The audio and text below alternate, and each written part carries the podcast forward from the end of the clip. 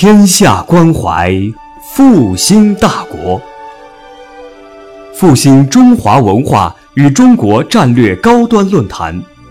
复兴论坛是由兴业全球基金与复旦大学共同发起，兴业全球基金主办的一项高端文化论坛。复兴论坛致力于中华文化的探索，关注中国复兴的每一步。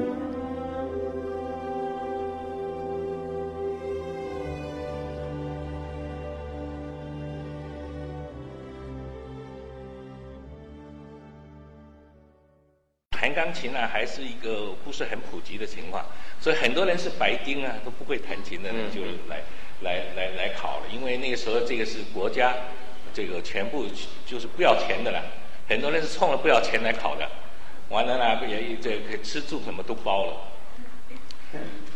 那么我当时呢，我九岁的时候在鼓浪屿已经开过独奏会了，虽然没有老师，但是那时候就有几个月的老师我瞎弹。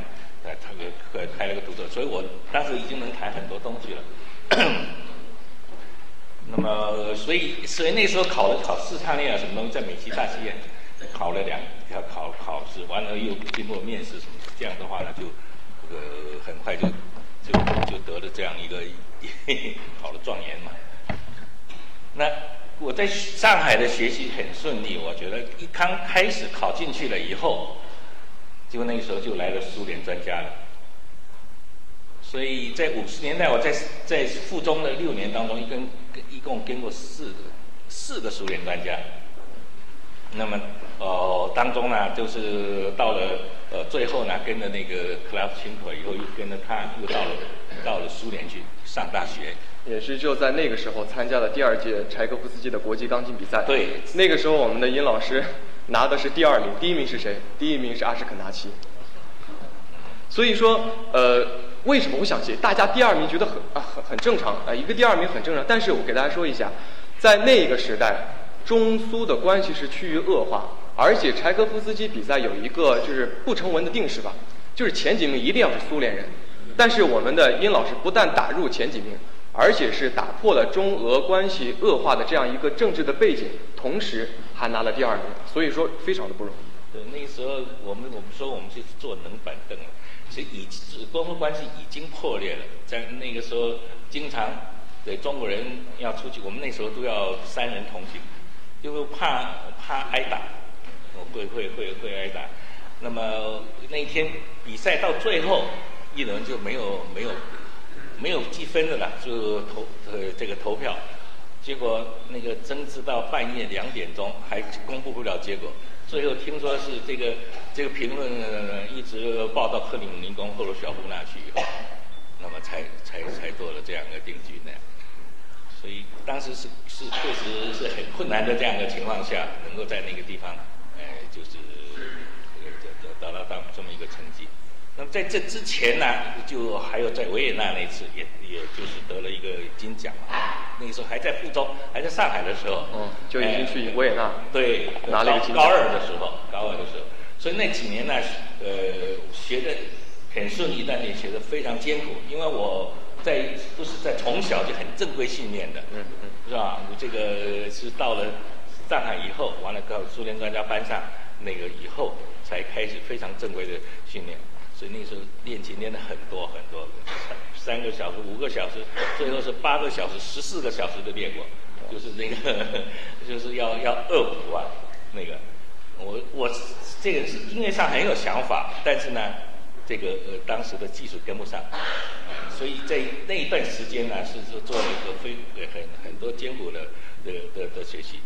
那个时候去维也纳的时候，比赛的前前头的。几个月，我几乎每天早上是五点钟起床，就练那个技术片段，可以练两个小时，练到七点钟以后吃饭。吃完早饭以后，八点钟到十二点钟又练，这早上就七六个小时就练到。那下午晚上再练几个小时，那那就就一天反正保证八小时的的的的练习那样。对，我我们都说就是学艺术。在刚起步的时候，特别容易受一种正规的；如果走上正轨的话，特别容易受影响。那么，在苏联的学习这段时间，对于您来说，您觉得就是对你的今后的音乐道路有哪些比较好的影响？呃，我觉得我第一次出走出家门到上海的来的时候，看什么都新鲜，因为鼓浪屿那个地方那么闭塞，一共就就一点七平方公里，就是走一圈一个半小时也都走完了，是吧？人岛上人都认识，没有什么正规老师。到了上海那个时候，那可以看到、听到的东西就很多了。嗯。所以我老拿一个一个老跟那个老师说，我说我像出出来以后像个饿狼，什么东西都想都想吃，哎，都想吃，都想学，那那到苏联以后呢？那个时候六十年代，虽然那个时候在这种冷板凳的情况下出去的，也又又给我走出了国门，又给我一个一个很很开了很大的眼界，因为当时的苏联在艺术上其实全世界是最好的，可以说。那么我是在圣彼得堡开始在奥德萨，后来在圣彼得堡，但莫斯科也经常也经常去。那那边的，就是不光是在课堂里头的学习，跟主科老师的学习，我们要学很多科目，要学史内，要学伴奏，学那个。最后我连指挥作曲我都学了一点。哎，那么基基本上每天晚上不是在这个歌剧院、芭蕾舞剧院里头看戏，就是在音乐厅。所以那个是排的非常非常满的，这样这样一个。那虽然就当时因为三年以后因为关系不好嘛，这这个回回来了没再去。但是我呃三年里头，我就把大学五年的学业全部都学完了。就是说，在那个时候不断的勤学苦练，在技巧上是不断的突破，但是同时多看芭蕾，多看舞剧，在这个艺术的这个思维上啊，造诣上也是有很大的提高。对，因为这个姐妹艺术啊，对你的艺术表现，甚至是我觉得美术，那个呃，这这些东西啊，这些博物馆的东西，那么在当时来说，只是对俄罗斯学派的这种学习啊，是有个很扎实的的那个。因为在苏联主要是是学俄罗斯学派的东西。那么，当当我第二次走出国门，一九八三年的时候到美国去的时候，那那那个那个天地又更广了，那就是。接触到了各种各样全世界的学派，因为在很多在纽约的都是全世界的最好的演奏家，就到了纽约，谈完以后他就走了。所以我觉得这个这个学习呢，就老跟学生说，不要成天就是八十八个键，要要有很很很辽阔的这样一个一个一个学习的范围。嗯，但是我们殷老师从苏联回来以后。啊，在国外感受到非常多的这个艺术的门类，回国以后就会觉得这个反差还是有点大。当时后来是给这个毛主席演奏钢琴，当然我们这边可能在那个年代是听不了这些西方的古典音乐，那个时候就是强烈要求这个殷老师去演奏中国的乐曲。那那个时候碰到一些什么困难？因为这个我是六三年回来的，六三年回来以后，六二年回来的时候。汇报演出在上海那个盛况是不得了，就是那个乔布斯比赛以后，上海在当时我觉得在全国来说，这个听众的素质，这个这个修养，我觉得是最高的。我在上海这个连续弹了四场协奏曲，还弹了独奏会，就弹了六场音乐会，在一个月里头，而且场场爆满。那个时候在音乐厅，在尾期。我就最让我感动的是，很多人半夜两点钟、三点钟拿着小板凳去排队。这这个在在上上海的那个呃那个那个那个情况，但是在全国其他的地方是那时候在北京谈一场两场，最多可以到广州去。一个是观众的那个，一个是受很多硬件的影响，因为那个时候没有什么好的音乐厅，更没有好的钢琴。是吧？那么所以就不可能是而是那么远。那么六三年回来以后，国内情况变了。嗯。那个时候，一个是呃六零年以后呢，就提出了国内提出那个要搞刚，就是所有的一些民族民族化、革命化、群众化、三化、三化。那个而且就是要要鼓励要多搞民族的东西，很多东西慢慢慢慢西洋东西不能谈了。对，哎，都都不不不能谈了。也就是在那个时候，毛主席强烈要求之后，这个我们的殷老师，呃，演出了他的这个改编处女作《秧歌》。那那一次我觉得他们是要做调查研究，所以我在在六三年的除夕晚上，呃，到了毛主席的客厅，就是他家的客厅，给他演演出。那么他要求一个要求呢，就是说要我弹我自己写的东西。我那个时候大概开始就写了一百零一首，就写了一首秧歌舞。那个时候还是是就是习作，那个时候我开始学作曲的时候写了一个那个秧歌舞，那么还弹一首外国的东西，弹那个肖邦的诙谐曲。那么弹弹了以后呢，呃，这大家可能见过那个照片嘛，就是那个我因为主毛主席的那个湖南口音太重。那么，如果又呃，当那个时时代要见到毛主席，呢紧张的不得了。这个，呃，再加上他湖南口音，我一句话都听不懂的。后来啊，找了一个湖南籍的新华社的一个一个记者帮我翻译。啊，翻译完，我，他就，当他就叫我在坐在旁边，就很鼓励我说，应当多搞一点民族的东西。就是这样，就这个这个呃，我大概当时记住了就这么几句话，就是这么几句话，就是写谭杰就说的很好，要多搞一点民民族的东西，搞一点创作。嗯。那那个时候是六三年。六三年的除夕，就是呢，就是我们当时我记得我是最后一个弹的，十点多，后来跟一直到第二天早上才回到学校那样。六三年。仅仅三年过后，就是十年的文革动荡。那个时候，钢琴就是一个不敢想象的事情，对吧？那个时候，对，我们很快六四年我们就下放了，就到农村去了，就去试青去了。哎，就六四年就试青，事情回来以后，呃，这个又什么下部队啊、下厂啊什么。那个时候我，呃，当过就是当过当过农民啊，当过工人，当过还去去。做军训啊，当过几年兵啊，做过几个月的兵啊。那个时候没钢琴弹，您的心情或者您的想法是什么？我开始我觉得我，就不过还好是那时候还比较年轻。那你说想得通吗？开始也想不通，因为正好是在，呃，我很辉煌的时候。嗯。那年比赛以后，在在苏联我有六十场的巡回演出，一个学生啊，就是就就到到处有。很多地方都邀请，法国什么很多地方都邀请，但是一回来以后，那个什么就一关就出不去了，出不去了以后呢，完了又要又又又不能弹那些东西，嗯，就是国外的歌曲，哎，国外的曲子。那个时候，英国的一个记者叫葛林，那个时候他想就是呃，他拍的这个电影啊，其实对对西方影响很大，而且对。叫拍了一部叫《前进红色的中国》，我不知道，呃，那个时候跟英国也没有国外交关系，跟那个美国也没有，跟加拿大没有。他这个电影拍的主要是向向这几个国家西方去播放，这是一个很对我们很友好的。就像这个就是这个安奈路易斯兰啊什么这些人，那个时候在北京都是跟他们见面的那个人。呃，当中他拍了一段，就就中央乐团的。那么我弹了一段协奏曲，本来是要弹他们第二的，因为我那时候比赛，也就是弹的这个。后来因为那个时候说他们又是是叛徒嘛，嗯，对，哎，就不能不能弹，最后是弹了 Liszt 第二协奏曲。但是这个电影后来我去美国的时候，他们很多人说，当时他们在美国的那卡内基大厅旁边的那个电影院呢，就看了看到了这个，而且觉得非常新奇，因为当时对中国他们。外头是很不很不了解的，那么觉得中国还会有人弹钢琴，还会弹得那么好，当时他们就觉得很很很新奇，就那样。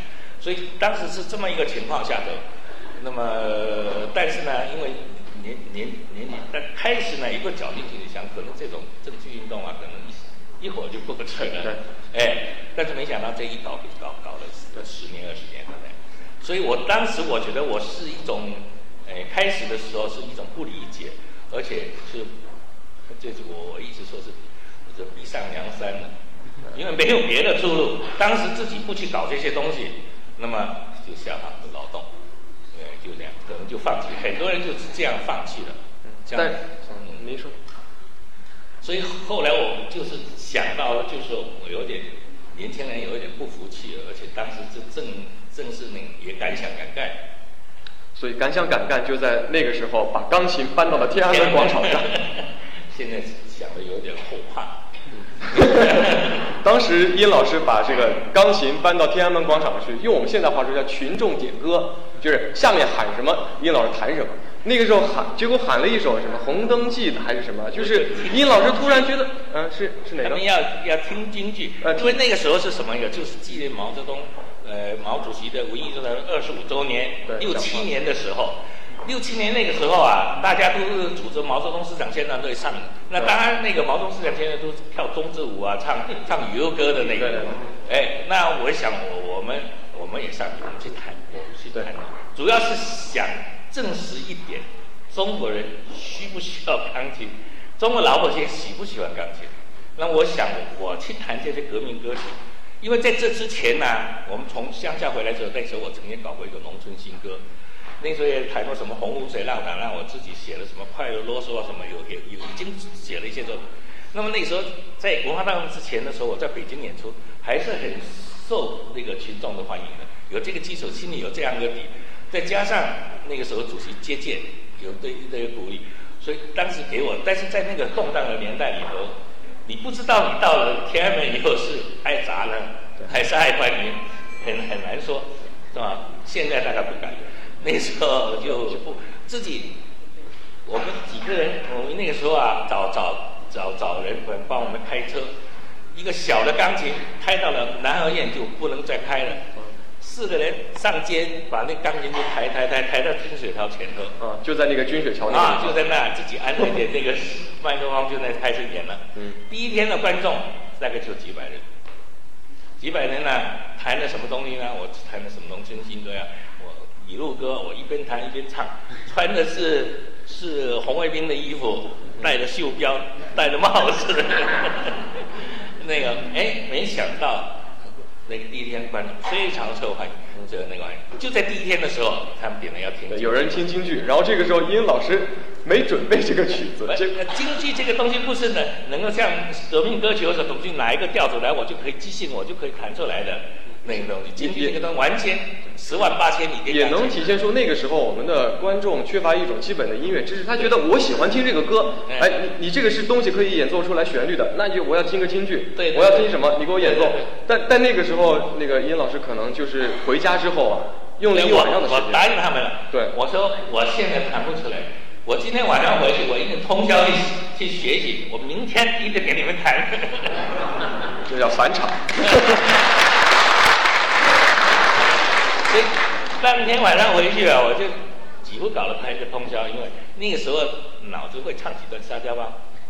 那么乐团里头有个人会唱沙对那个刺这个沙奶奶那个，嗯我就写了写了以后，第二天我们就去演。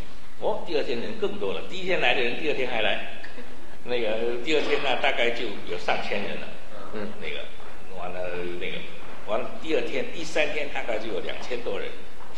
呃，第三天在那演了三天，三天以后呢，我收到了上千封的信。哦，哎，上千封的信呢，就是都是表示支持的。哎呀，那我这次是非常高兴，心里有底。九个当时的那个时代都是工农兵说了算，哎，所以有工农兵的支持，有老百姓的支持，我标板子就硬了，就跟中央写信了，我要搞创作，这个中国中国老百姓喜呃喜喜欢钢琴，需要钢琴，钢钢琴在中国应当应当保留下来。嗯哎，就就这样子开始了这个这个这个学学习。也就是在那个时候有了一种灵感，耶，钢琴可以用来弹京剧，所以那个时候我们的英老师开始想，怎么样把一些京剧的名段给它改成钢琴的曲，对不对？那个时候《红灯记》的那种思对，路就开始当时。我对几个几个呃样板戏我最喜欢的是《红灯记》，非常，因为它又既非常的这个这个传统，它的唱段，而且又特别能表现现代人的感情，他又有现代的感觉，又有很传统的感觉，而且他的好听的唱段特别多。那这次大家可以听到的有十十二段，哎，因为有些戏他可能就三四段，大家可能嗯它这里是非常多的唱，所以那时候我就决定要要要去学习《红灯记》，但是呢，说说实话，我这从小呢是在鼓浪屿接受的是是听的是教堂的音乐，是是爱尔兰民歌、美国民歌，后来又是苏联歌曲，到了又又上海的时候学的都是古典音乐，到了苏联学的都是俄国的音乐，所以对中国民族的东西就是一窍不通。所以想要要要真的要要学这些东西啊，因为中国的这些五千年的文化是非常深远的。呃，这这这个这个，尤其京剧这个东西，一个是离得太远了，另外确实京剧是我们民族艺术里头戏剧的都一个精华，是吧？那么，那后来我就决心要学了，那么去请老师。当时我想跑到中文京剧院，去找那个就他们的当时唱腔设计那个老先生嘛，刘基典。但是他在牛棚里头，他说他他他说我现在，他说你还是找戏校的年轻老师教你吧。后来就跑到戏校找了个新师，那叫孙贤林，比我年轻一点，开始拜他为师，教我京剧，给我讲啊讲讲课。完了就到中国京剧团去，开了封京剧，就说我要学学学那个《红灯记》。在《红灯记》的剧组里头，他们演戏的那个那个人民剧场的乐池里头。做了一个月，天天去去去听《红红红灯记》，懂吗？听到最后呢，学到最后，所有的唱段、所有的唱词，连锣鼓经我都能背。呃，所以说这个学习这个京剧这个东西，到现在呢，我说我因为是第一代的这个《红灯记》的，跟他们的呃原创、他们的古诗、他们的演员一一块一块成长过来的。那么现在我们再再来听的，这当然上海的演员都比较年纪大一点了。现在北京那个已经是第三代、第四代的演员，八零后来演《红灯记》了。哎，所以现在等于，嗯，我要给他们说戏，我要教他们这他们唱，那个，所以这这个，嗯，这个过程呢，我就就就我想，不是一个呃简简单单拿过来一个曲调，一一个晚上我就给他改出来的。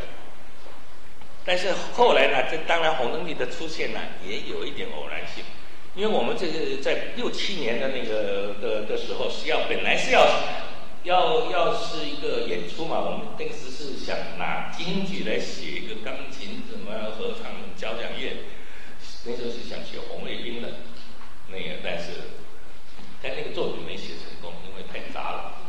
但上半场没有节目，我们是凑节目嘛，凑节目呢。我就说那个时候我开始已经写了，时候写红灯记，我就找刘长云来唱看，试试看看，那个前头几段。结果那一次十月七号在民族宫那个演出啊，七六七演，就就这个节目简直是下不来台了，爆爆炸了，因为一些都是出乎人们意料之外的这种这个这这样一个效果。所以当时中唱的那个编辑。也也在场，就上呃要交一节目录音上报给中央，所以就就这么开始了。但是我想，就是把京剧改成钢琴曲，中间还是有很多技术上的难题。那个时候也没有前前人的这个经验可以去借鉴。对于殷老师来说，怎么样去克服或者怎么样去构思啊？怎么样去去解决这些难题？中间碰到哪些困难？因为。这个东西啊，就是你看京剧演，当时刘长一，刘长一跟我一样岁数，对，那么是比较年轻的，因为他也也喜欢钢琴，也喜欢唱歌，所以就比较容易容易磨合，就是这这个。后来呢，跟一些老的京剧演员，那就有很多困难。因为大家知道，这个京剧不是十二平均律，不是每个音都是一样的。那个、那个、那个，它有韵味的那种。哎，它因为它它很多音呢在缝里头，我不知道，它不是不是说你你发到收就是一个呃发声发收，不是这样的。嗯。它这里头好多音，那金鼓可以一抹就跟它一块走了。对。但是你在钢琴跟钢琴唱的时候，你就要唱特别准确。嗯。哎，那个很多东西呢，那么很多东西都是。哎，所以这个呢，就是呃，在合作当中的这个音位啊，又要保持它的音位，但是又要根据钢琴的西洋音乐这种平均律这样一个一个一个规律来走。那么当时我写的时候，我觉得主要因为我想尽量要来发挥钢琴的这个作用。你不是光成一个伴奏，为什么叫做钢琴伴奏的问题？因为钢琴在这里头的分量是非常大的，是吧？现在我可以说，其实啊，钢琴伴奏红灯记啊。为什么现在很多人都现在没有人没有第二个人在弹了？因为一个是他不懂经济学，对不对？另外一个呢，其实他技术上，他比比红比那个黄龙还要难。他一次很多东西都呃，他记住他不是呃他的音阶、他的旋律走向跟那西洋东西都不一样，是吧？所以他是有困难。但是我当时抓住一一点呢，就是我去研究他的歌词，我要把在前奏上要为这个东西的做一个准备，要在间奏里头要把它没有唱出唱出来的那些东西要给它延续，在在后奏上我我要做很多文章。我主要抓住这三方面的话，哎，那个那就好像就就就光靠这个音乐来把这个人物更加的。丰富了，但您您常说就是去写这个《红灯记》，有一种逼上梁山的感觉，是是当时基于那种情条件不允许，还是说政治上不允许，还是说心里面觉得很困难？不是，这个呃，我说是整个去学习这个民族音乐，当时是逼上梁山。实际上，我当时我说逼上梁山以后，我当当时钻到去真去学习的时候，我非常热爱，真真学进去了以后，我就。不不然不可能有有有时候我会一个晚上就可以写三段，那就是写的顺利的时候，但是有些大段的时候，比方说那个铁梅的那个唱段呢，他那个花旦的唱段，较活泼，跟钢琴比较容易合在一块儿。这个老生的唱段呢，像离合的唱段就比较困难，比较困难。那个有那些大段呢，我写了很长时间，学一点学一点，又修改又这样那个。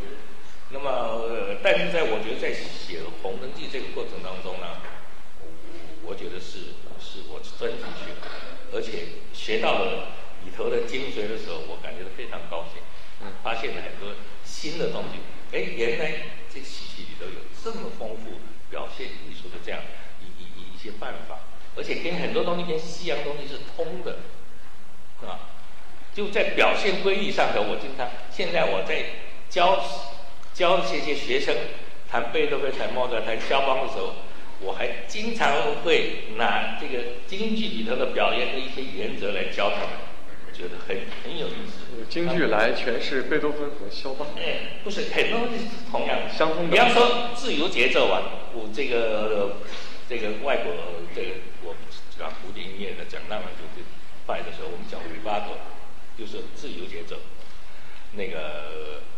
这个很多那个表演一一的一这京剧里头，现在有一句话，我经常跟学生说了，这个就是说你你这个自由节奏有借有还，再借不难，有借有还呢，就是说你这个他们讲还这个自由节奏叫猴皮筋儿，那你就说你这个前头你借了时间了，你这自由了，你后头肯定要找补回来，紧一点，要要紧一点，这样你是平衡的，在总的时间你是平衡的。另外，经济里头有四句话，叫做“一高先低，一低先高，一响先轻，一轻先响”。那就是跟那个这个西方，就现在很多学生一看见 crescendo，看见渐强，他马上弹得很响。我说你一看见渐强的话，你弹得很响，你往哪想去啊？你就要弹得很轻，你才有有那个。你看见渐轻的时候，diminuendo 的时候，你就要弹得响，那是最响的地方，你才有地方去渐弱。一高，或就就你要快的时候，你要先慢一点，你才可以快，渐快就是这样，安全兰多这种。你你要做渐慢的时候，你要先紧一点，以后头才有。这些东西啊，其实这表演艺术当中通的，哎，所以，嗯，那个殷老师填补了中国音乐的很多空白。第一个就是他把这个京剧和钢琴进行融合，第二个就是填补了中国钢琴协奏曲本土的钢琴协奏曲这个空白，那就是黄河。我们请殷老师给我们讲一讲，这个黄河是基于怎样一种一一种契机会去想着去写？因为钢琴伴唱《红灯记》一出来以后，大概大概记得一九六八年七月一号的时候是在大会堂首演，首演的是当时政治局全体。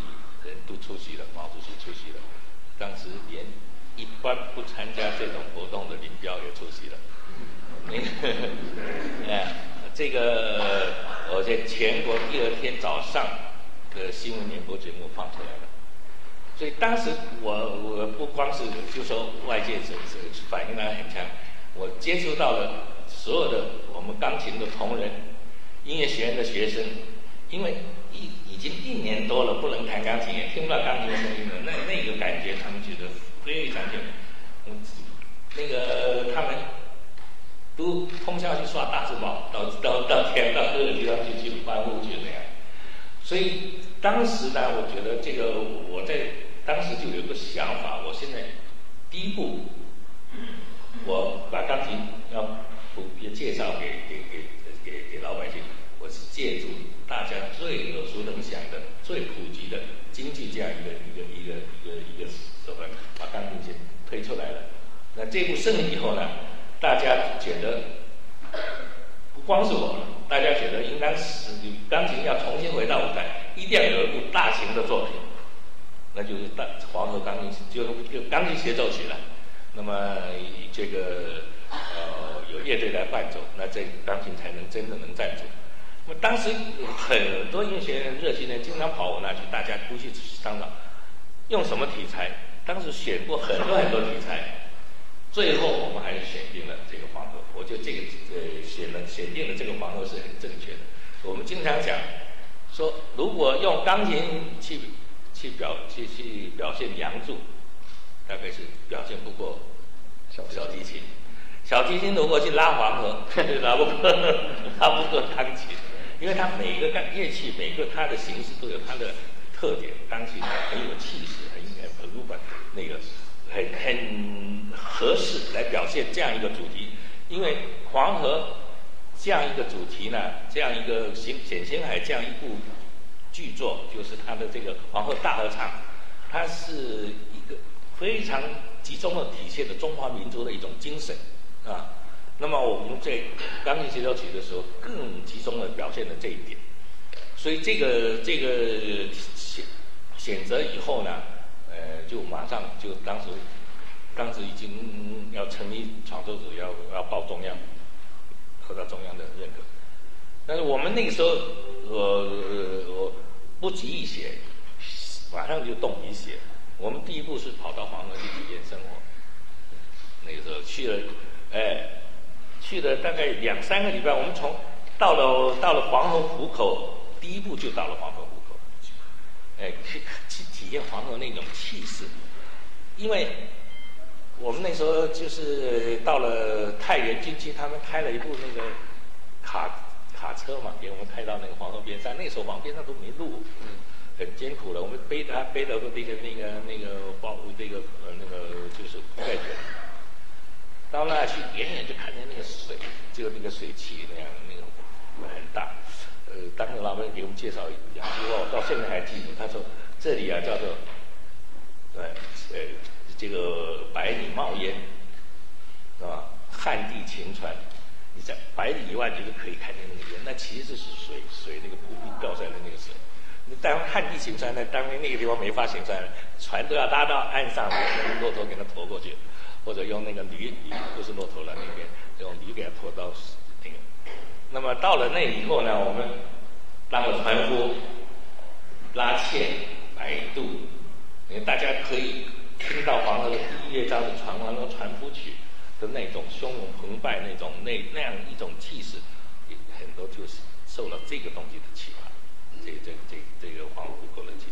后来我们又从湖口沿途，就是那时候没路嘛，就是走这个这个那个驴给我们拉的那个，一直走走走到延安，到那个，所以一路就是这样这样子。这到我得到黄土高原去去看黄河九曲连环，这些东西对我们嗯那个音乐创作，都到现在我觉得还是好像昨天的事情记忆犹新。就每次我我们在创作也好，我每次在演黄河的时候，我演黄河演了一千多场，那个这些这东西都是历历在目的。后来我们还有一个，我们黄河是集体创作嘛，几个人，但是我我。主要负责的这个这个，我们都要集体讨论，要先有文字稿，我们究竟要表现什么东西？那么黄河，我们当时一个最主要的一个创作思想，就是要让老百姓听得懂。那我不不，你看黄河现在其实他说是协奏曲，他并没有用协奏曲的西洋协奏曲的那个那个形式去写，他是用一个主曲的形式去写，一段一段。那个表每一段的的的主题很明确，形象很明确，让老百姓一听就懂。可能就是可能就是我们这种很简单的、很朴素的这种创作思想吧，当时就可能让这部作品留下来了。嗯，所以就就就有有有已经四十一年了嘛。但是很多人他们会发出这样的疑问啊，就是我们知道黄河的最后一部分，你们引用了这个《东方红》的旋律，很多人就会问，这究竟在当时那种情况下，是基于一种政治性的歌功颂德的考虑呢，还是基于一种艺术性的考虑？就本身它就应该用《东方红》，很多人都有这样的疑问。对，当时我觉得，因为审查的时候，第一次审查的时候，那个当时于伟荣参加嘛，就说就觉得。我们用的时候，《黄河颂》作为高潮，嗯，作为高，就是掉下来，没有高潮。那么建议说是用《东方红》。那么为了这个用《东方红》，这个这个我们，我记得我三天三夜没睡没睡觉，就怎么把这个这个东西要融到里头去。那么证明后来用了东方红，又从在艺术上也好，而且我觉得在政治上，它是因为黄河到现在我们来听啊，听到高潮的时候，不是一个什么是个人崇拜或者什么这样一个东西，它是一种一种八年抗战胜利一种喜悦，一种中国人民的一种一种这种很很伟大的胜利的这种一种一种迸发出来的东感情。那么可以给你讲，像台湾，像香港。香港在九几年的时候一直还是禁演东方红的，不能谈那个。我们去的时候也只能够最后又回到《黄河颂》去谈。嗯，九一年、九二年还是这样。那台湾就更不用说了，台湾是听敌台的，就说是这个是偷听的台湾人。我第一次九六年在台湾去演出的时候，那那个时候台湾就很热闹，从从南到北，就在职的政府官员不能不能来，但是呢，退职的政府官员都到齐了。那个从南到北都都来来听了，那么开他们呢？因为那时候我给香港的那个的那个录音的时候，给香港那个这个是香港唱片公司录音的时候，他说你是不是能把两个录百度录给我们听？就是一个是黄黄有东方红的，一个是用黄那个哎黄河颂。结果录完以后，他们挑的是东方红，结果这个台湾也挑了东方红。因为到台湾那个演出的时候，他们的音乐厅的话，去的时候现在没有了。那个时候他还先做做那个国民党的那个党，三民主义的。完以后我再去再再去谈东方红，那我就问他，我说你们怎么都那个？他说台湾那个时候的的宪法没有规定说不能演东方红，那就是可以演。所以我觉得从这一点上头来说，我觉得我我自己那么多年呢，就是四十多年来来回回在这个问题上的那个，但是我。呃，就从自己的感觉，觉得还是从艺术上，呃的的来考虑的话，他还是这个这个高点要高得多，是吧？现在很多人就听听到那，要是别的东西出现，哎，他们觉得很奇怪。对，就是不管怎么样，他毕竟经受了时间的考验。就是现在我们在听到。这个黄河的时候，虽然离那个时代比较远，但是当听到这个《东方红》的旋律响起的时候，我相信每个人的心中都油然而生一种 一种情感就出来了。对，所以说明《东方红》那个旋律在那个时候出现，的确是非常非常成功的。所以这个也也是是我黄河在很多时候的一个争论的一个焦点。但我觉得我们从实践上头来说，这四十一年来说，哎。确实，这个是站得住脚的。嗯，然后殷老师，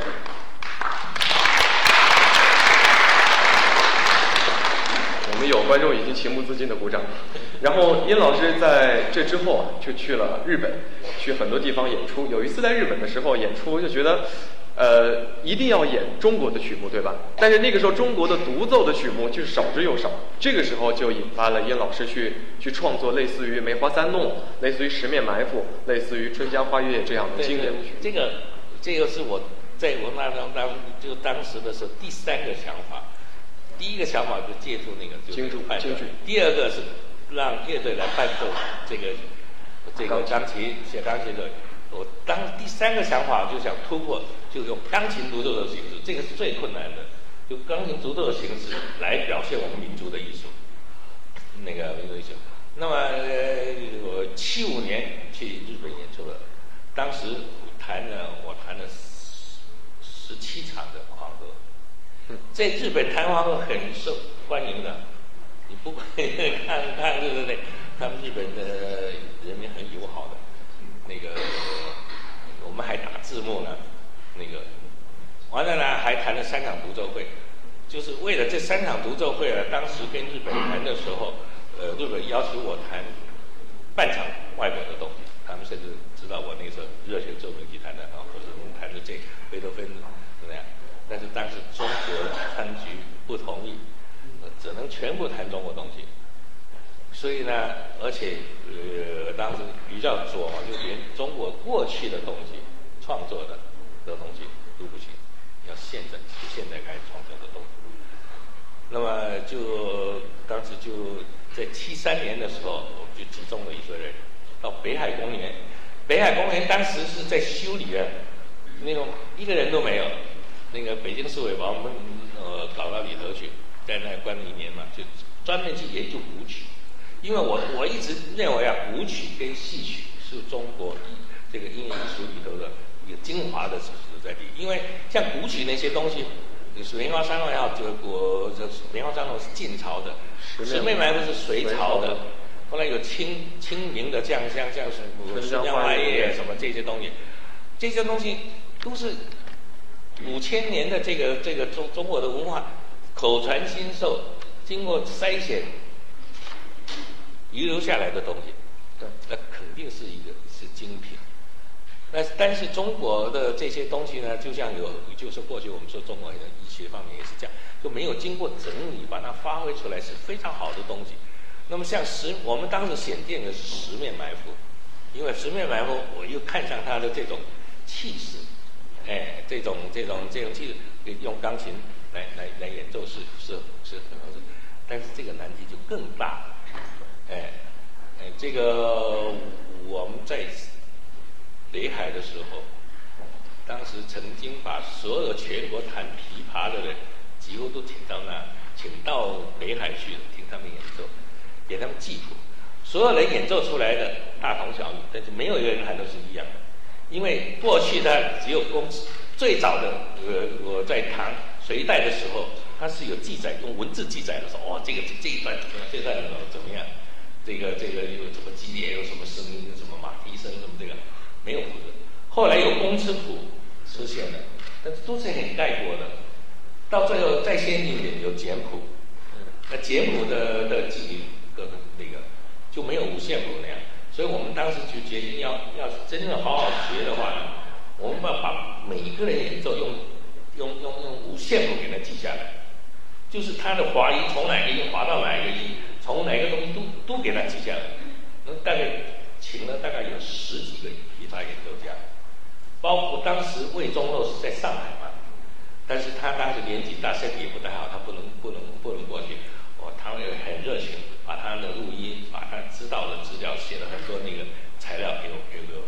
我们从像像杨一武这样的老先生，曹安和当这样的老先生，那么后来到了什么像刘德海也好，是是李光祖什么的这。所有的能够能够请到的，我们都请，做了一个很很很细致的这样一个一个一个一个一个。那么在同时呢，就后来就是就是在就用钢琴来表现的。那么我们是尽量来保持它的原来的那个那个味味味道，但是用钢琴要弹弹和龙一样，因为它那琵琶叭一下，哎，那个镜头就不一样。所以我开始在，就我我觉得我好几个第一次都是第一次是房间让房间摇了。我这个弹那个练十面埋伏的时候，有一天我就是跟那个琵琶一块练，从早上一个练练到半夜两点钟，结果练到最后第二天那个这个肩膀肿的那个三个月弹不下去，那衣服都穿不上。他因为用力不对，哎，你用的那个那个那个使劲那样，不知道什么地方弄。现在我弹。弹十面我很轻松，你要要让我一年弹几几遍都都都都都。一方面我们是做这个方面，另外一方面我们还还也真的是到生活里头去，到了去考察很多古战场，河南、安徽、人家包括什么这些这些古战场都都去看，很多看到是看到那个是汉代的时候，很多是都都是废墟的遗址的。那那但是去体验体验一下这些东西，因为呃要要真正能表现这这些音乐的话，你不到这些地方去的话，所以说，在那个时候写了很多非常出色的中国的钢琴作品。然后呢，殷老师又去了美国。然后去这个时候演出的时候，就有很多的这个备选曲目了，对吧？那那那有有这就就就后来了。这个到了日本去的时候，当时虽然写了很多东西，但是那是审查很严格，十面埋伏啊就给毙毙了。我们花了多少功夫啊？十面埋伏埋伏了十年，七三年写了，到了美国八三年以后才开始拍。整整十年，埋伏了十年。那这个这个曲子后来还是影响影响很大。那么到到了美国去了以后呢，我当时的想法，那个时候八四年，我八三年去的，八四年，呃，华盛顿的那个国家那个那个电电视台采访，他说你到美国来想干什么事情？啊，我我我说我我到美国来，我想得很清楚。我在美国站得住，我就站站我我想干的事情；要在美国站不住，我就到别的地方去发展。但是我要想干三件事情。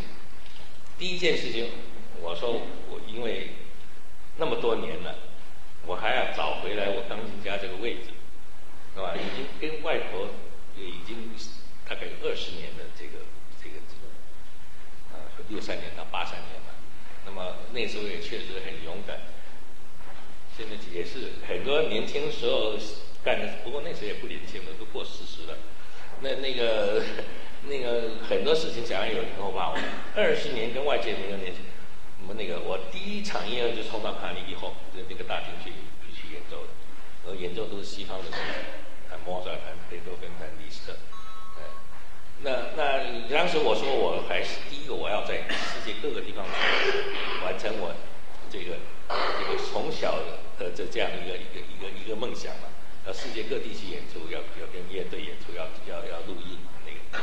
那第二个目的，我说我跟其他的钢琴家不一样，因为我手里头有一堆东西是人家没有的，这就是我们中国的自己的民族的的艺术，民族的钢琴曲子。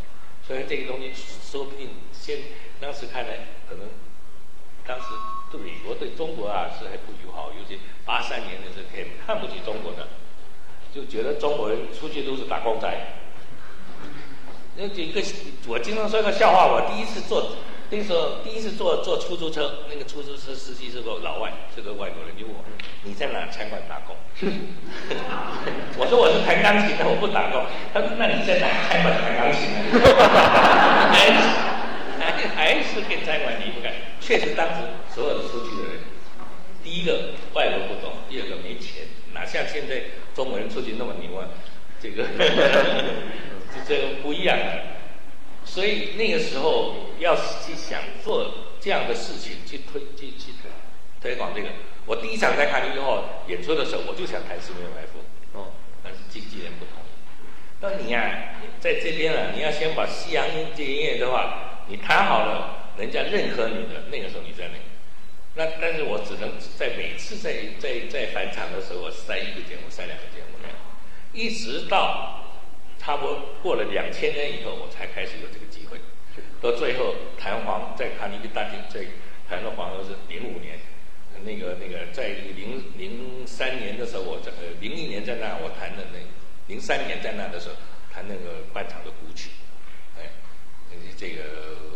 红灯记那个时候在那是陆陆续续的演了，那个，所以所以这个也还是很长、漫漫长的一个路程。从六七十年代创作，一直到两千年之后才能在美国广泛的演出。这中间可以说殷老师一直在付出，一直在执着，这个精神实在是太太值得我们去。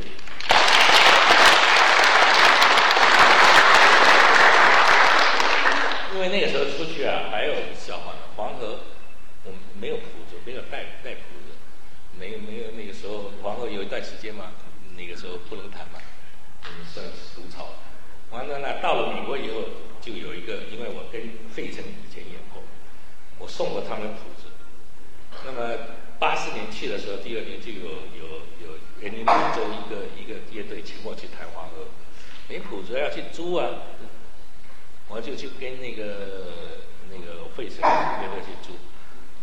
当时那么穷，还要花五百美元去问他们租谱子，这说是他们说是他们的谱子，是他们的财产。哎，就这个。其实是您写的。对呀。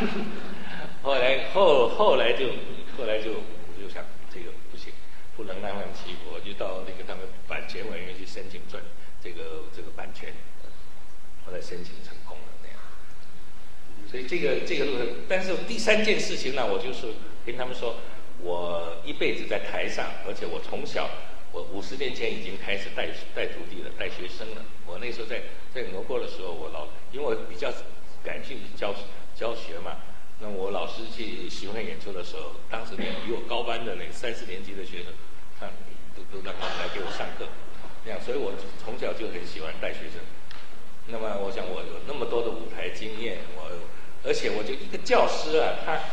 很重要的东西，他要在有想法，印象有想法，而且还有一个东西就是他他的学习不是一帆风顺的，他是要经过很多自己的琢磨、艰苦呃这个学习磨出来的、想出来的办法，这样的这这人他能当好老师。但我说我是我的学习过程当中，我具备这样的条件，那我我说我这个也要要做。所以我到美国去快三十年了，完了就说这三十年来，我和我就做了，其实就做了这件事情，也就这三件事情是一件事情，就弹琴，就跟钢琴在一块。然后从美国回来之后，再看到中国，这个时候已经很多人开始弹钢琴了。就像我前面所说的，就是如果文革那十年您没有去做这样的努力的话，可能那个时候中国还是处于对于钢琴还是一个很懵懂的时候。但现在看到是不是已经变化非常大了？那那那那是那我是九三年十天以后开始回来，那个时候还告诉我了九九七年的时候哦九九几年的时候还告诉我说呃中国是有五百万那个琴童在弹弹弹钢琴，那后来又说一千万，那这几年说是三千万，那简简直不得了了这个现在我有一点给他们泼冷水了。我说你们再再发展下去的话，那这个以后找不到工作了呀。那当然这个是个好事情。哎，你弹钢琴，你不一定大家都要做演奏家嘛，是吧？就做一个业余的爱好，一生有艺术陪伴你。你做做律师也好，你做做医生也好，你做做什么工程师也好，有这样一个东西，我觉得你的生活会更加的丰富，你的情操会更高。是吧？所以这这个这个，我觉得是一个确实是是一个好事。因为现在我到很多地方去，那个小孩会叫我钢琴爷爷，我吓一跳，我说都那么老了。另外很多跟我比较同年级的，或者比我稍小一点，都都每次我听到了一句话，就说：“哎，我们都都是在你的音乐听你的音乐长成长起来的。”那个，那么很多学西洋音乐的人。如果说说我们开始去懂经济、听经济的时候，是从钢琴伴唱开始的。那么他们学民族的人，都是过去我们不知道钢琴，那就是从钢琴就伴唱的时候，我们开始了解到钢琴了，知道钢琴。所以我觉得这这个呃这个很有意思。我们当然我我是一个业余的作曲家，我不是搞作曲的，我弹钢琴的。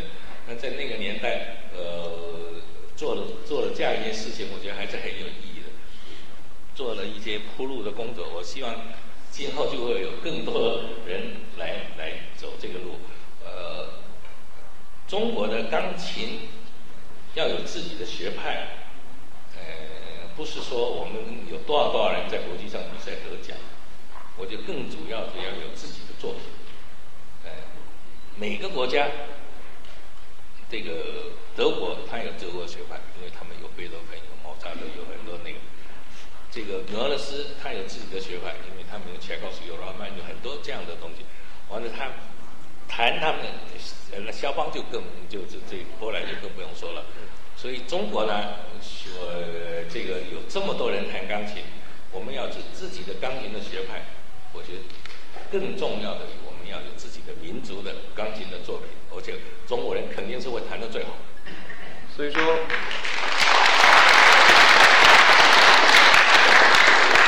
所以说我们现在听了这么多，殷老师他所做的一切真的是非常不容易。首先在那个时候，条件上有限制，政治上有限制，各种环境上有很多限制。那个时候选择了弹钢琴，并且是把它与中国的很多民族的元素相融合。之后呢，去了国外，又想怎么样把我自己的这些作品带给外国人，让他们去欣赏。之后呢，又把他的这些经验，因为教钢琴不单是教教一种技巧，也是教一种自己音乐的涵养，把这些自己的音乐的阅历教给下一代。所以说他一直在执着，我觉得这种精神也是值得我们去欣赏。包括今天讲座，我们不但听的是我们殷老师的一种经历，也是感受他的这种精神。那么接下来我们时间关系，让大家提几个问题问一下我们殷老师。大家有谁举手？好，这个。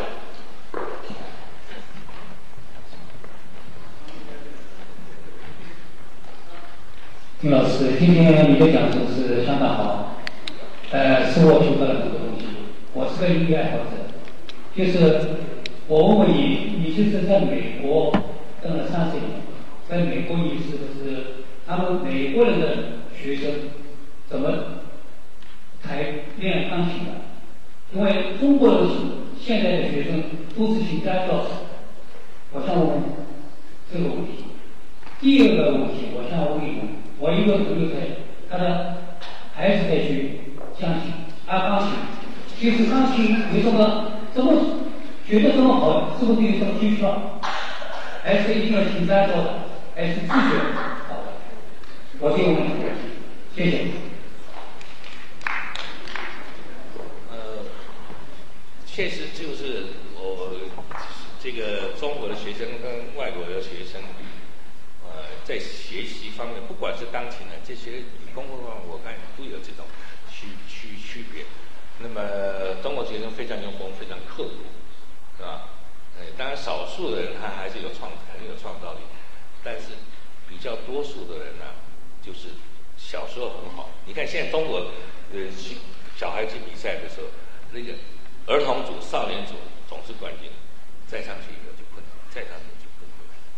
缺少这种想象力跟创造力，创创造性，这，那么因为中我们是有很大的一堆人，是吧？就说呃，这在某种程度上，我现在学钢琴有一点盲目性了，哎，有一点盲目性，就像我说是七十年代买冰箱，后八十年代买买电视、彩色电的，到九十年代大家都要买钢琴。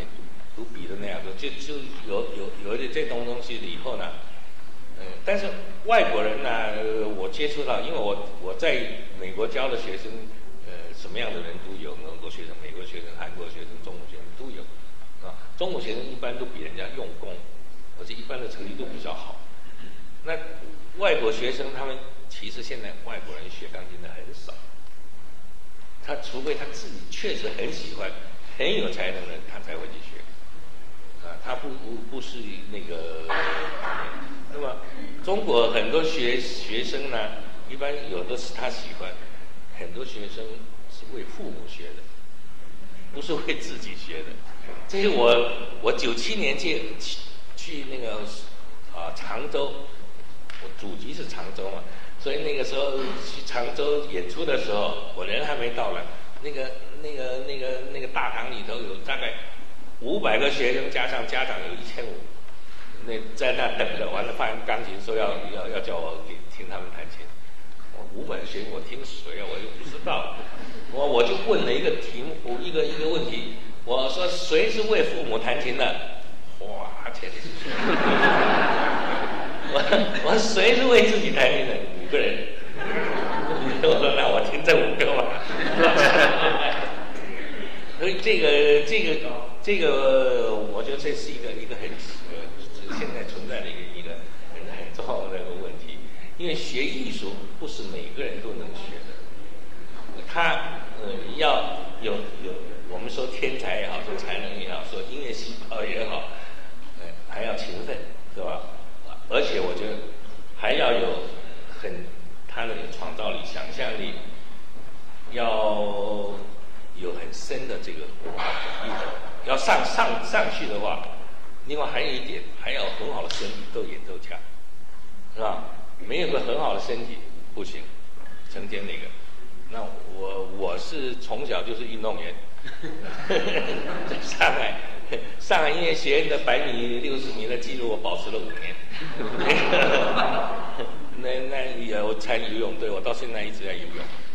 那个你下水，我两千米就就就撑起来。所以所以我我觉得，老班也说过了，说你腿能动，你手才能动的。你自己要动，这这个这个身体要不好，因为。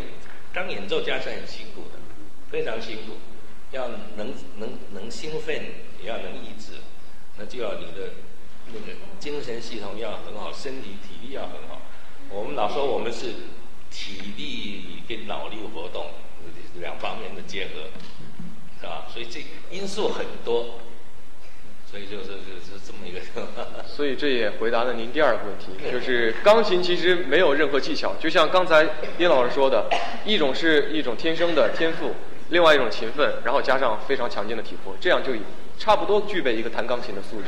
还还要就是勤奋，就是要容易容易各口各各各方面的。因为文化大革命的时候，让我走出了这个象牙塔，又接触社会，接触到很多姐妹艺术，是吧？当时我说我。我大家如果看见那个朱军那个采访，就是那个音乐人生里的，我我交了很多农民朋友，那个那个工人朋友，在困难的时候，他们都来帮我，就是跟社会接触了，就就就就不一样了。对，嗯，能够赋予这种音乐更多的内涵在里面。还有吗？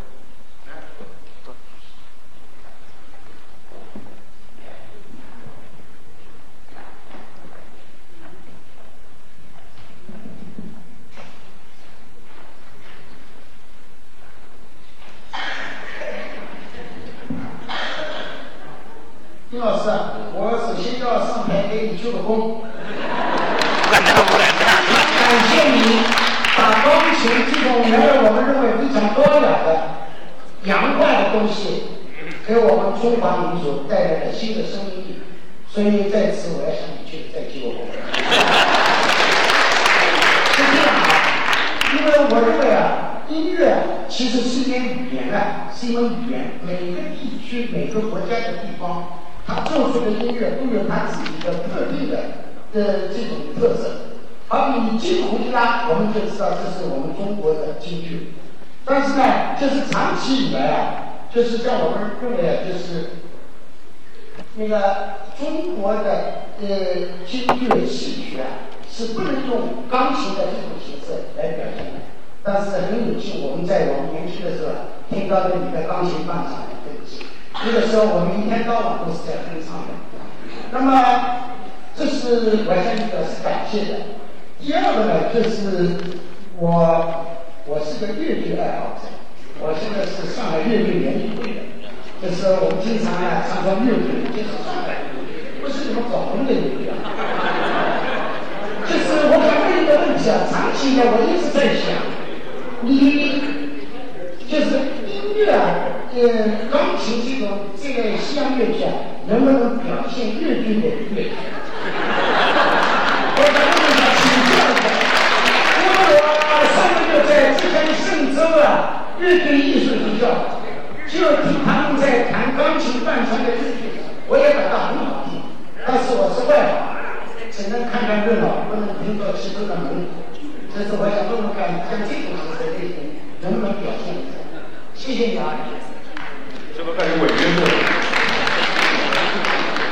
不，我觉得完全是可能的，只要呃用心去学习，呃那个把它把它那个，但是乐器这种东西，我觉得弦乐表现可能更好一点，它因为比较柔，比较那个，它还是有那个那个那个特乐器的特性，因为京剧这个东西它比较挺拔，阴阳顿挫比较挺拔。那么用钢琴就是比较有它的，为什么会先想到京剧呢？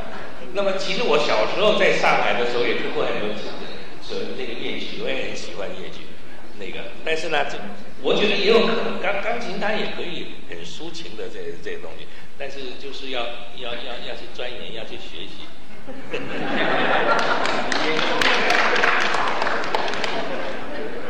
因为那个时候我们听那个就是听您的那个《红灯记》里边嘛，就是叮叮叮叮当叮叮噔噔噔叮叮当叮叮叮叮叮当叮当叮当，就是很好听。但是我就知道我在那边啊，听的那个粤剧啊，它就十八相书后面啊，噔叮噔噔噔叮当叮叮叮当当当当当当，也很好听的。但是我不懂钢琴。我真的非常的希望你能够在这方面给予我们指导指导，真的啊。那我要到到到业余团队待一段时间。就刚才那个殷老师已经，殷老师已经说过，他其实之前做的工作都是铺路的工作。他已经为我们中国的音乐做的太多太多，我们不需要再向他赋予更多的使命感。这这些，我觉得这些这些新的使命留给新一代的音乐家、新一代的作曲家去完成。还有吗？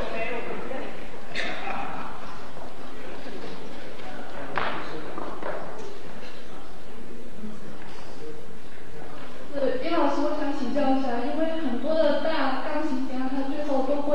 转向指挥。嗯，当然也有一部分钢琴家是转向了作曲。我就想知道，您在就是说没有，因为你我刚才从您的叙述中也听到，你从前是学过指挥的。然后我就想知道，为什么你在选择的时候去走上了就是创作的这一条路，而没有就是走向指挥这一行？其实钢琴很多，呃，钢琴指挥作曲这个三三个东西经常是三位一体的。你像很多大钢琴家都都是这样的。那我没有完全走，最后没有成功的走到这个呢，是受了当时的社会。因为刚好我要去开始这个时候回来了文化大革命，所以不可能呢。那我其实也指挥过，我我当时。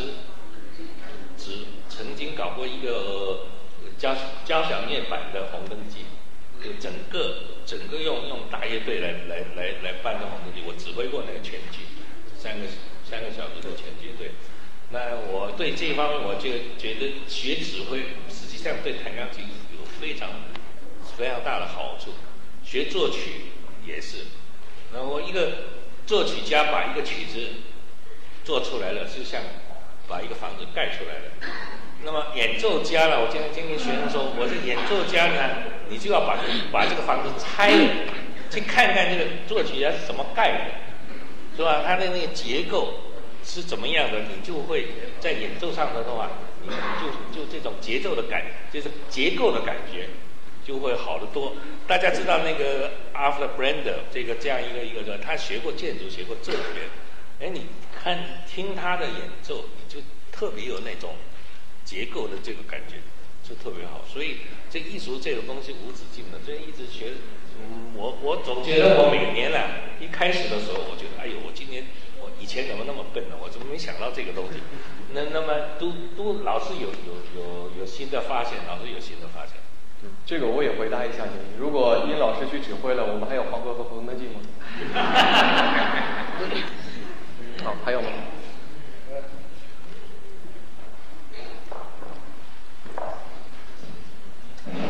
叶老师您好，我是华东师范大学的一名学生，今天很高兴能够来到这讲座。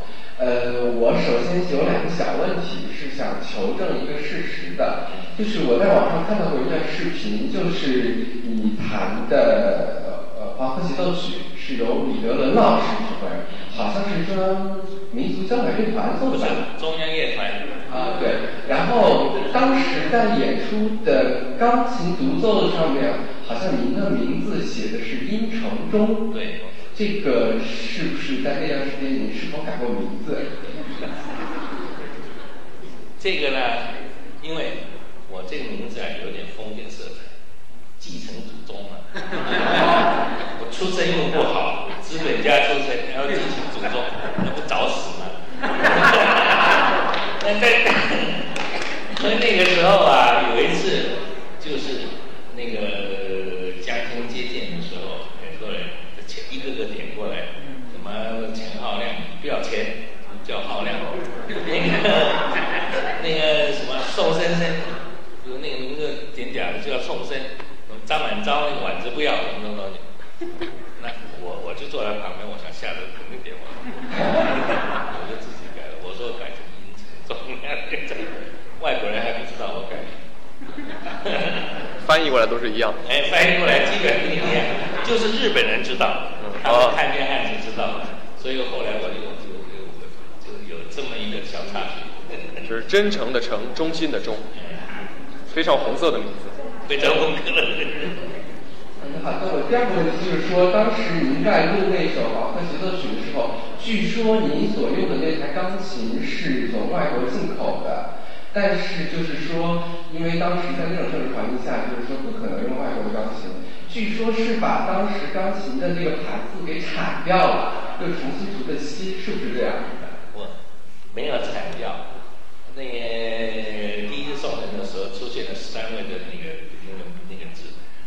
这个钢琴现在在我家里，这个这是三位我买下来了，就第一个 第一个进口的钢琴五六年，那是为第一科特到中国来。那时候中国还没有十三位，我九七年他们拿中年拿出来拍卖的时候，我们来买了，后来修了很多。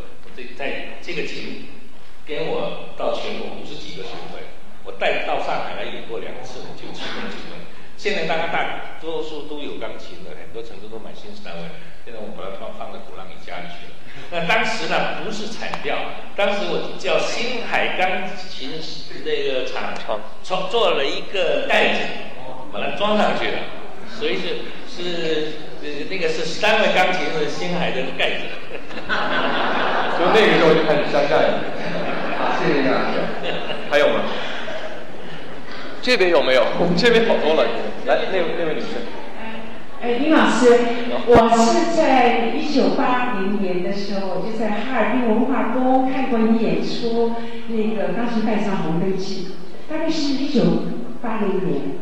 呃，我确切不知道，就是七八年到八二年之间，在哈尔滨啊。大概你说说说错了，八零。我我就坐在第一排，你弹的，弹钢琴，在哈尔滨。你想一想，有没有到哈尔滨演出过？演出过，大概或者是八一年以后，我八八零年的七月一号刚恢复演出，那是个四年多的演出。所以后来去去哈尔滨谈的是呃前高曲协奏曲，不是黄，不是哈尔滨，不是那个我那个那个那个黄宗吉，八一年。八一年，对对对，八一年。我我就坐在第一排就看你在演出。哎，我想问个问题是这样子的啊，就是你刚刚谈到了就是十年来的这样的一些古曲，就是用钢琴来改编。你现在有没有光盘？我想买一张光盘。有啊，哎，就你那个 A B G 说的那个叫《春花花叶叶》里头，春江花叶叶不是叫这个名字叫花叶叶，当中就是有春江花叶叶，有有有平湖秋叶，有彩云追月，梅花三弄，三六十面白屋，还有整个那都是古曲。这张碟子在在国外，在广东那边都卖爆了。他们现在做了各种各样的，这这发烧碟，还有而且那个这张碟子是得奖的，因为它的那个装。哎，名称叫什么？名称叫什么？叫花叶叶。花叶叶，花叶叶。还有那个叫做那个胶片的那个那个那个。哦，呃，那个就是林老师，我再问一下，就是。这个现场的录音效果好，就是说的光盘好，还是录音棚里的好？各有各的好，因为现场呢，我容易有激情，因为尤其我，呃，这个我又有观众啊，是人来疯，因为这个情绪有交流，是吧？那个有时候在那个录音棚里头录的很干净，他就觉得那个发誓。但是他音响好，所以现在呢，我是我今年做了三个专辑，啊，最后一个专辑我是在音乐厅录的。我觉得音乐厅录的时候，我第今年第一个专辑是在鼓浪屿那个那个家里录的，这就像沙龙那样的，哎，有一些人坐在那，哎，哎，我就觉得好像有交流。第二个被做备用专辑的是在北京大剧院的那个这这个录的，那个是完全进场的，录音很干净，很那个，这但是就觉得还是有一点激进。最后第一个是录肖邦舒曼的时候，是在音乐厅里头，红磡音乐厅下面那个哦那个音乐厅，哎，他也还多少有这种感觉，有这种气氛。所以这个呃，有时候真的差别，你听的时候差别嘛，我一点点，但是那个东西就是活的，跟跟死的。我经常跟学生说，你看那个好活鱼跟死鱼啊，就就差个眼睛了，还有差那个筛子会不会动，这个这这个就就有很大的区别。好，我们最后一个问题给那位女士。丁老师你好，我就想问一个比较呃个人的问题，就是您演奏了这么多呃作曲家的作品，您自己有没有对哪一个作曲家有偏好或者他的呃作品？这个啊，其实人是会变的，随着年纪，年纪会变的，哎，因为你的经历跟那个，那年轻的时候喜欢那些很豪放的那些浪漫的东西，但是年纪大了以后呢？到像现在我解西方的音乐，我就更希望喜欢那个舒伯特啊这样的这这音乐，我觉得它非常的干净，非常的纯真，非常的那个，比如莫扎特这种童真、这种这种天真的这样的一些东西，所以不一样的。我一我觉得我的爱好一直在变，但是我演奏的东西比较广，没有是说我一辈子我就光演奏肖邦或者光演奏巴哈就这样。